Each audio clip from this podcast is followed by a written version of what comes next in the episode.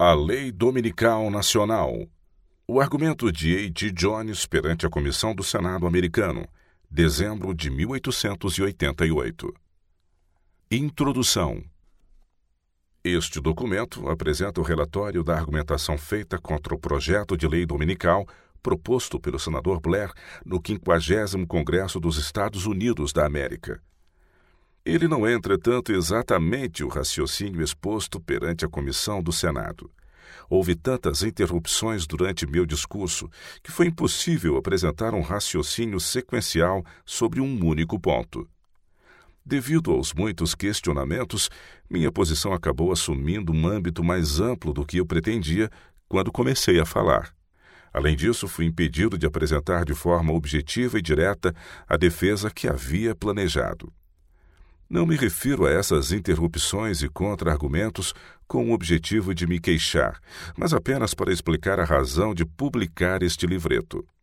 De qualquer forma, o fato é que houve 18 discursos antes do meu, com duração total de três horas, e somente 189 perguntas e contra-argumentos apresentados por todos os membros da comissão presentes, ao passo que minha defesa de 90 minutos foi interrompida 169 vezes, apenas pelo presidente da comissão, como pode ser visto no relatório oficial da audiência.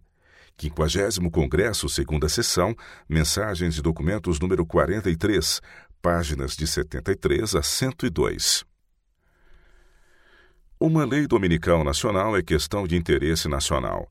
Embora seja verdade que o projeto de lei de descanso dominical não tenha se concretizado em lei e sua legislação tenha se extinguido ao término do 50 Congresso, também é verdade que aqueles que trabalharam para a introdução e promulgação dessa lei estão agora traçando novos planos para que outro projeto de lei dominical nacional seja apresentado no 51º Congresso e farão tudo o que estiver ao seu alcance para garantir sua sanção como lei.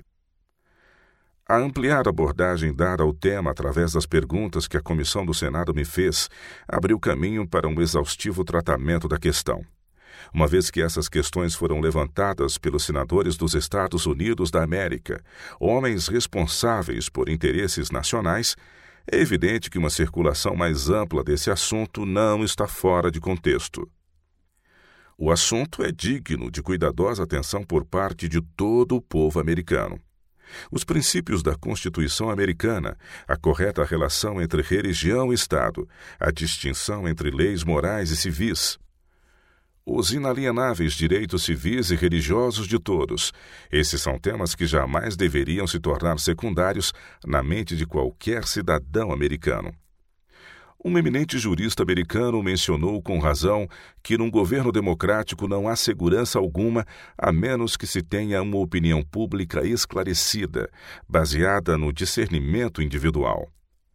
Provisões constitucionais contra a invasão do poder religioso sobre o poder civil só serão salvaguardas se o discernimento das pessoas reconhecer a verdade de que aquele que permite qualquer legislação em nome da religião ou de observâncias religiosas, mesmo que creia nelas, está renunciando à sua própria liberdade religiosa.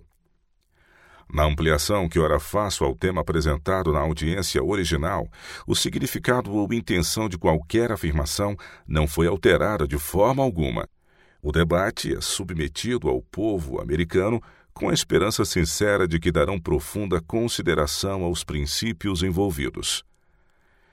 As posições assumidas irão resistir aos mais rígidos testes de qualquer forma de crítica justa.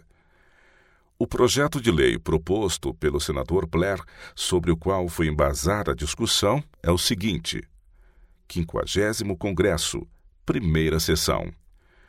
No Senado dos Estados Unidos, em 21 de maio de 1888, o senhor Blair apresentou o seguinte projeto de lei, lido duas vezes e encaminhado para a Comissão de Educação e Trabalho. Um projeto de lei que garanta ao povo desfrutar do primeiro dia da semana, comumente conhecido como o Dia do Senhor, como dia de descanso, e promova sua observância como dia de culto religioso. que seja decretado pelo Senado e pela Câmara dos Deputados que nenhuma pessoa ou corporação, ou agente, servidor ou empregado de qualquer pessoa ou corporação exercerá ou autorizará a execução de qualquer trabalho secular, empreendimento ou negócios para perturbação de outros, com exceção de obras de necessidade, de misericórdia e humanitárias. Nenhuma pessoa deverá se envolver em qualquer tipo de brincadeiras, jogos, diversões ou recreações para a perturbação de outros no primeiro dia da semana, comumente conhecido como o Dia do Senhor, ou durante qualquer parte dele, em qualquer território, distrito, embarcação ou lugar sujeito à exclusiva jurisdição dos Estados Unidos não deverá ser permitido a qualquer pessoa ou empresa receber pagamentos por trabalhos ou serviços realizados ou prestados em violação a esta seção. Seção 2 Nenhuma correspondência ou material de correio deverá ser doravante transportada em tempo de paz por qualquer rota postal terrestre. Nenhuma entrega postal deverá ser recebida, classificada, manuseada ou entregue durante qualquer parte do primeiro dia da semana exceto nos casos em que alguma carta estiver relacionada com obras de necessidade, misericórdia ou referente a questões de saúde, vida ou falecimento de qualquer pessoa. Nessas circunstâncias, a justificativa deverá estar claramente expressa no exterior do envelope e o chefe dos Correios deverá providenciar o transporte de tal carta. Seção 3 que a atividade de comércio entre os estados e com as tribos indígenas, não sendo obras de necessidade, misericórdia ou humanitárias, mediante transporte de bens ou pessoas por terra ou água, passíveis de perturbar o povo de desfrutar o primeiro dia da semana ou qualquer parte dele, como o dia de descanso do trabalho, exceção feita às obras de necessidade, misericórdia ou humanitárias, ou de interferir em sua observância como dia de culto religioso, seja proibida. E qualquer pessoa ou empresa, ou agente ou empregado de qualquer pessoa ou corporação que intencionalmente violar esta seção será punido com multa de no mínimo 10 dólares e no máximo mil dólares, e qualquer trabalho exercido na atividade de tal comércio proibido será considerado ilegal e nenhuma compensação financeira será reavida ou paga pelo mesmo. Seção 4 que sejam proibidos no primeiro dia da semana todos os exercícios militares e navais, inspeções e desfiles, fora do tempo de serviço ativo ou de imediata preparação para ele, realizados por soldados, marinheiros, fuzileiros navais ou cadetes dos Estados Unidos, exceto convocações destinadas a garantir a observância devida e ordenada de serviços religiosos. Nenhum tipo de trabalho desnecessário será realizado ou permitido no serviço militar ou naval dos Estados Unidos no dia do Senhor. Seção 5. Será considerado ilegal pagar ou receber pagamento ou salários de qualquer forma por serviço prestado ou trabalho realizado, ou pelo transporte de pessoas ou bens em violação às disposições desta lei, e não haverá qualquer ação para a recuperação dos mesmos, e caso sejam pagos, quer antecipadamente ou de outra maneira, o valor poderá ser recuperado por qualquer pessoa que primeiramente entrar com uma ação judicial pelo mesmo.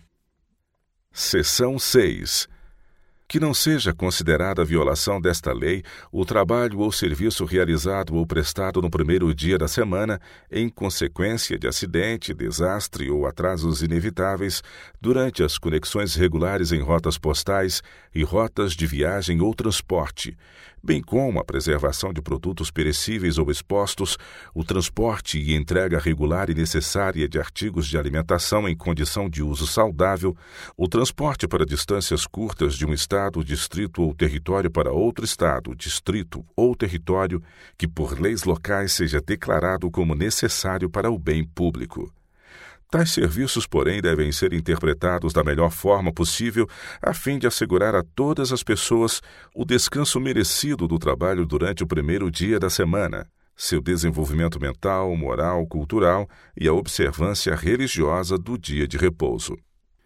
O reverendo doutor A. H. Lewis, representante dos batistas do sétimo dia, havia falado e solicitado que uma sessão fosse acrescentada ao projeto de lei concedendo isenção aos observadores do sétimo dia. No entanto, ao responder às questões que foram formuladas pelo presidente da comissão, o doutor Lewis comprometeu sua posição e foi seguido imediatamente pelo doutor Herrick Johnson, de Chicago, que observou que o doutor Lewis tinha lançado por terra todo o seu caso. É a isso que me refiro em minhas observações introdutórias, com o objetivo de mostrar que não era nossa intenção lançar por terra nosso caso. Alonso T. Jones